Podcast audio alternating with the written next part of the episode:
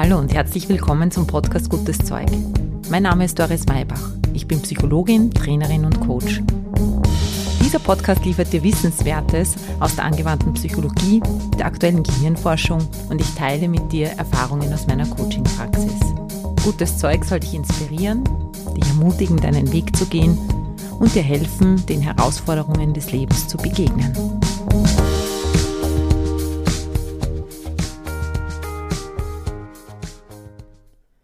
Guten Morgen, guten Mittag, schönen Abend, egal wo du bist. Ich freue mich, dass du da bist. Heute geht es um das Thema Freundschaften. Seit den Ergebnissen der Langzeitstudie aus Harvard über das Glück im Leben und was es ausmacht, wissen wir wissenschaftlich und belegt, dass Freundschaften Glücksbringer sind dass Freundschaften uns ein langes Leben bescheren und unsere Lebensqualität steigern. Deshalb finde ich, dass spätestens jetzt Zeit ist, sich um dieses ganz wichtige Thema Freundschaften zu kümmern.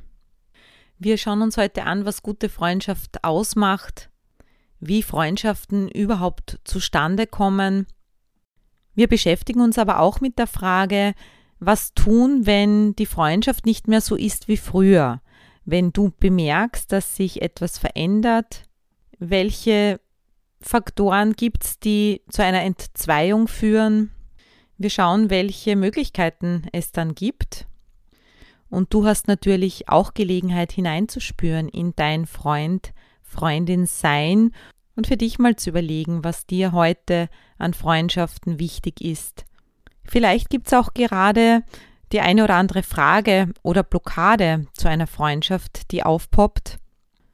Sollte das der Fall sein, dann hast du am Ende der Folge die Gelegenheit, dir diese Blockade, diese Frage auch mal genauer anzusehen und deine Antwort zu finden.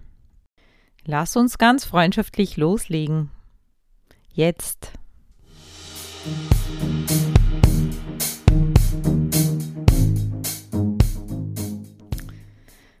Ja, ich gebe es zu, wie so oft kommt dieses Thema nicht zufällig zu mir, sondern ich beschäftige mich deshalb gerade intensiv mit Freundschaften, auch mit Fre Frauenfreundschaften, weil es in meinem Leben freundschaftsmäßig ein bisschen drunter und drüber geht.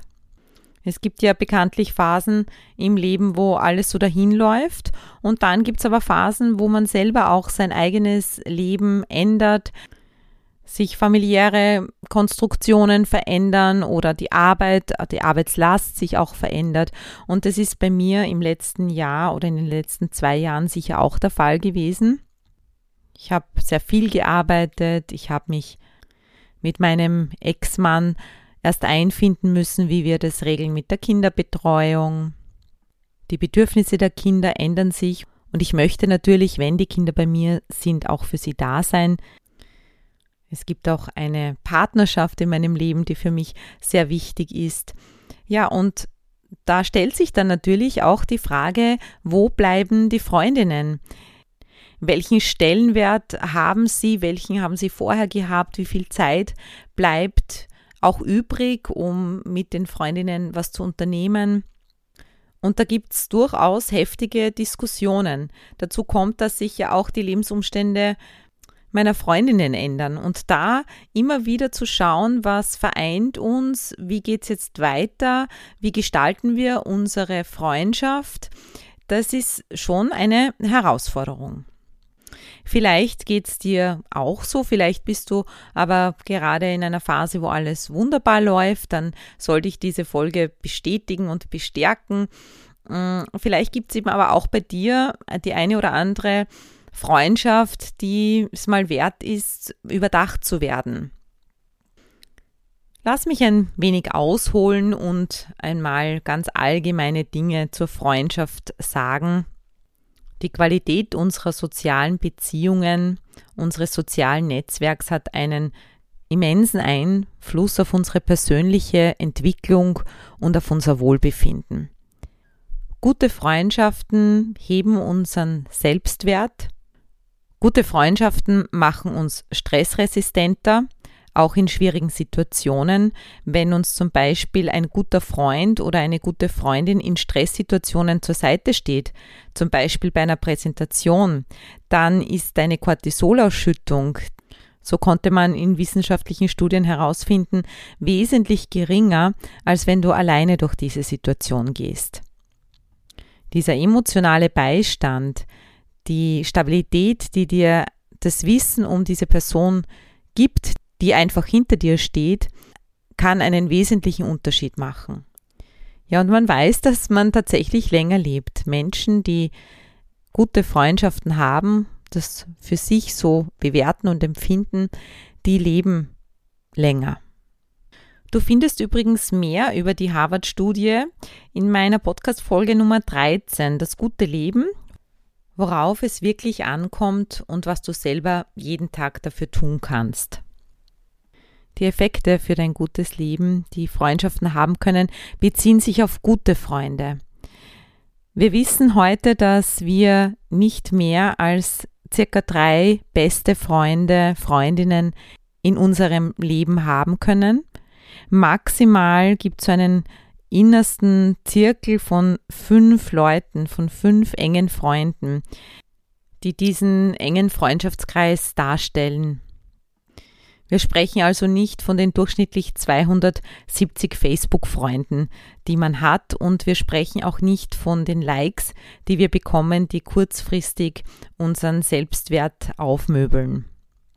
Wir wissen heute auch, dass es individuelle Unterschiede gibt in der Wichtigkeit und auch der Anzahl der Freundschaften, die man hat. Extrovertierte Menschen haben mehr Freunde und schauen auch mehr, dass sie Freunde haben, achten mehr darauf. Für sie ist es wichtiger, Freundschaften zu haben, jetzt allgemein gesprochen natürlich.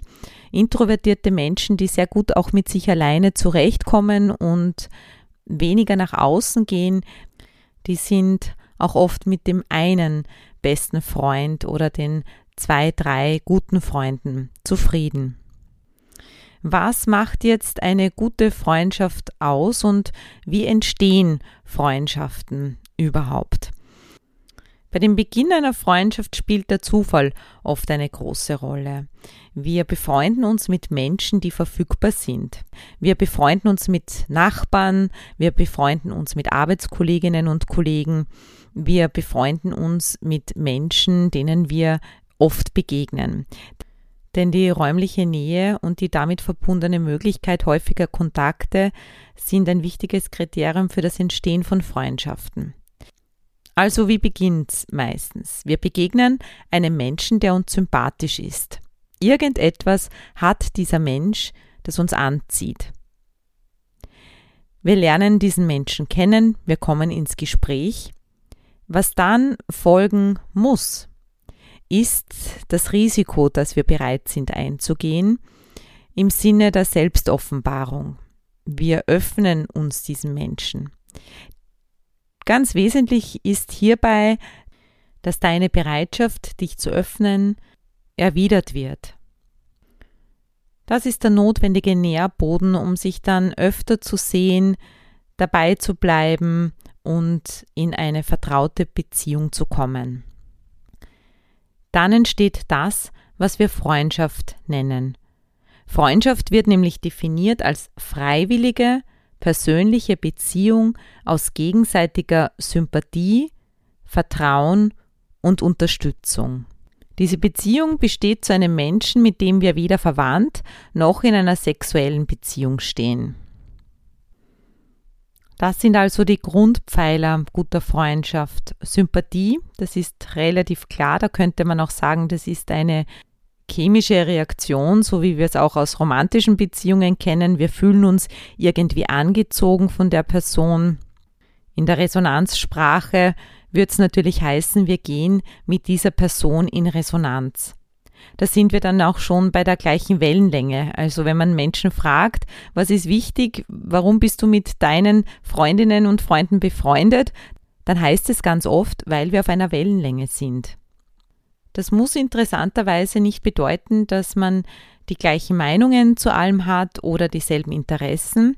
Aber was ganz wichtig ist, damit Vertrauen entstehen kann, ist, dass wir Verständnis füreinander haben. Wir brauchen das Gefühl, in der eigenen Identität anerkannt und bestätigt zu werden. Man könnte auch sagen, wir dürfen in unseren Freundschaften so sein, wie wir sind. Vertrauen wird natürlich auch dadurch gefördert, dass wir in eine Verbindlichkeit gehen in dieser Beziehung, dass wir uns zu dieser Freundschaft bekennen und dass wir verlässlich für den anderen da sind. Man könnte auch sagen, dass wir einander treu sind. Was heißt das in Zusammenhang mit Freundschaft, die ja keine sexuelle Beziehung ist? Das geht jetzt schon in den Bereich der Unterstützung hinein. Wie fühlen wir uns von unserer Freundin, unserem Freund unterstützt? Das hat ganz viel mit Loyalität zu tun. Wir brauchen das Gefühl, dass dieser Mensch hinter uns steht, dass er für uns einsteht und dass, wenn wir nicht im Raum sind, wir immer einen Fürsprecher für uns haben. Wir müssen darauf vertrauen können, dass dieser Mensch, der unser Freund ist, gut von uns denkt, gut über uns spricht und es gut mit uns meint. Loyal sein heißt per Definition auch, dass wir auch dann zu jemandem stehen und seine Meinung mit unterstützen, wenn wir vielleicht nicht hundertprozentig derselben Meinung sind. Dieser Aspekt von Loyalität, der war mir vorher eigentlich gar nicht so bewusst, muss ich sagen. Und darüber habe ich lang nachgedacht. Da bin ich auch hängen geblieben, weil ich glaube, dass mir das sehr schwer fällt. Ich bin natürlich ein Fan davon, Dinge differenziert zu sehen und nicht in so eine Eindeutigkeit zu gehen. Das mag jetzt vielleicht im Widerspruch mit dem Slogan Haltung wirkt stehen im ersten hinschauen, aber ich finde es eben gerade nicht. Ich finde, dass man auch die Haltung haben kann, vorsichtig zu sein mit Urteilen und auch vorsichtig zu sein mit klaren Seiten, die man einnimmt, dass man so eine ganz klare Position einnehmen muss. Ich finde es auch schön, da steht über Loyalität auch, Loyalität wird dann problematisch, wenn sie eingefordert wird. Also diese Forderung gibt deine eigenen Werte zugunsten einer höheren Werteordnung auf, sozusagen als Forderung, dass du weiter dabei sein kannst oder das große Ganze mit unterstützen kannst. Das führt zu Loyalitätskonflikten und das kann natürlich gefährlich sein. Loyalität in Freundschaften ja, aber keine blinde Loyalität. Ich habe jetzt einen Spruch über Freundschaft im Netz gefunden, der heißt, ich hasse alle Menschen, die du auch hast, einfach aus Prinzip, weil ich deine Freundin bin. Und da habe ich mir gedacht, das ist jetzt nicht mein Verständnis von Freundschaft. Für mich ist da Ehrlichkeit ein höherer Wert, muss ich sagen, eine Authentizität und eine Offenheit im Sinne der Herausforderung manchmal auch. Also gerade Menschen, die mir wichtig sind, die möchte ich auch damit konfrontieren, was ich denke. Ich finde, dass das ein schmaler Grad ist. Ich weiß nicht, wie es dir geht, aber einerseits loyal zu sein und andererseits aber auch sich ehrlich auseinanderzusetzen mit der Unterschiedlichkeit, ja, das ist gar nicht so einfach, denn es geht immer ja auch um die Loyalität zu sich selber. Wo grenzt man sich auch ab? Wo sagt man auch vielleicht Stopp? Da gehe ich nicht mit, da bin ich nicht deiner Meinung. Ich glaube, dass dieser Punkt oft zu einer Entzweiung oder zu zumindest Problemen in einer Freundschaft führen kann.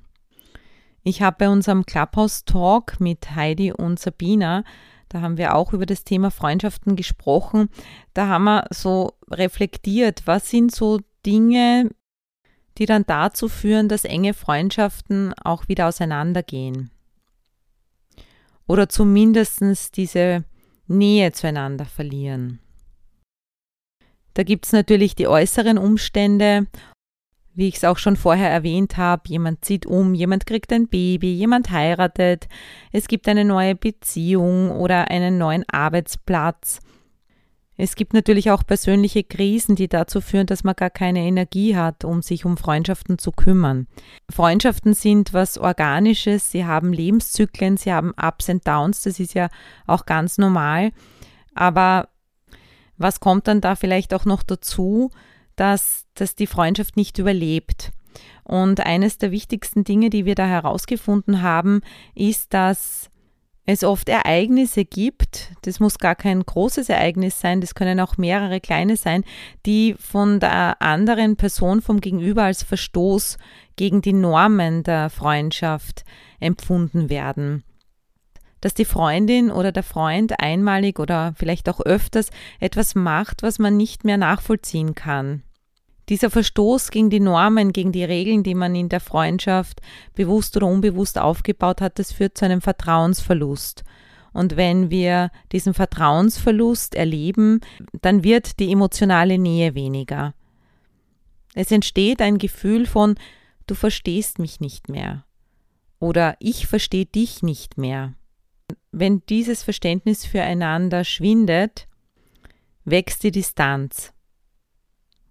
Vielleicht hast du es auch schon erlebt, dass wenn dann irgendwie der Wurm drinnen ist und und nicht genau weiß, woran es liegt, dann beginnt man Forderungen zu stellen an die Freundschaft oder Freundschaft an Bedingungen zu knüpfen. Du müsstest öfters anrufen, du müsstest mehr Zeit mit mir verbringen, du müsstest das und jenes tun. Im Endeffekt ist es aber dann schon oft der Punkt, an dem diese emotionale Nähe schon verloren gegangen ist und wir versuchen in irgendeiner Form einen Weg da herauszufinden. Überleg mal, ob du in einer deiner Freundschaften, die du pflegst, diese Veränderung spürst, ob irgendwo ein Knoten drinnen ist. Wenn das so ist, dann nimm diese Freundschaft mal exemplarisch dafür her, wie du noch reagieren kannst, wenn sowas passiert. Wie du statt deiner üblichen Verhaltensweisen vielleicht äh, das Meckern, das Beschweren über die andere Person oder das dich zurückziehen und ausschleifen lassen, was da vielleicht noch möglich wäre. Setz dich für einen Moment irgendwo gemütlich hin. Wenn möglich, schließ die Augen und denk an diese Person. Denk an eine Situation mit ihr, die dir nicht gut getan hat. Du für dich spürst, da gibt es eine Verletzung. Wo spürst du diese Verletzung? Wo tut's weh? Greif mit der Hand hin. Bist du traurig? Bist du enttäuscht? Bist du wütend? Und was genau ist es, was dich so wütend, traurig oder enttäuscht macht?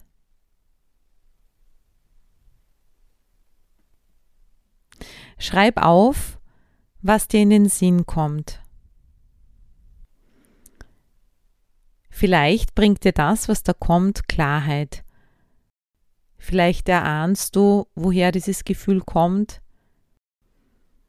Vielleicht spürst du, dass deine Freundin, dein Freund etwas in dir triggert. Vielleicht bemerkst du, dass hier ein Loyalitätskonflikt da ist, dass du dich nicht gesehen oder wertgeschätzt fühlst, nicht verstanden fühlst. Vielleicht erkennst du, was du da von deiner Freundin, deinem Freund brauchen würdest, dir wünschen würdest. Schreib auch das auf, was du tun kannst, um die Situation zu verbessern und was dein Gegenüber tun könnte, damit es für euch gut weitergeht. Gib dir hier ein wenig Zeit, nicht aus dem Verstand heraus, sondern aus deinem Herzen heraus einen Weg zu finden. Wenn du magst, kannst du deine Freundschaft, den Status auch noch mit Hilfe des sogenannten Friend Frientimacy Dreiecks für dich überprüfen. Die Basis dieses Dreiecks, die untere Seite, besteht aus Positivity. Wie positiv ist eure Freundschaft? Hat sie einen, einen positiven aus Sympathie, Unterstützung und Vertrauen? Die zweite Seite ist die Verlässlichkeit. Spür mal für dich, wie verlässlich bist du, wie verlässlich ist die andere Person. Vermisst du das oder hast du es vermissen lassen? Diese Verlässlichkeit für den anderen da zu sein. Auch mal alles liegen und stehen zu lassen, um dem anderen zuzuhören. Und die dritte Seite besteht aus Vulnerabilität, aus Verletzlichkeit. Wie sieht's aus mit eurer Selbstoffenbarung? Wie bereit warst du in der letzten Zeit, dich zu öffnen, dein Innerstes preiszugeben, deine Freundin, deinen Freund teilhaben zu lassen an deinem Leben.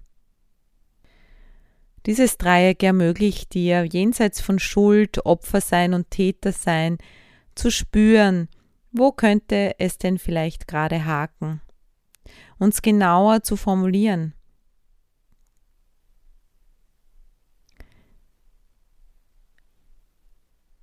Wenn es dir wichtig ist und richtig erscheint, dann ermutige ich dich, ein Gespräch zu führen mit deiner Freundin, mit deinem Freund und dann zu schauen, was weiter passiert. Denn mir hat in meiner jetzigen Situation schon auch ein Wort sehr geholfen, und zwar diese Definition der Freiwilligkeit.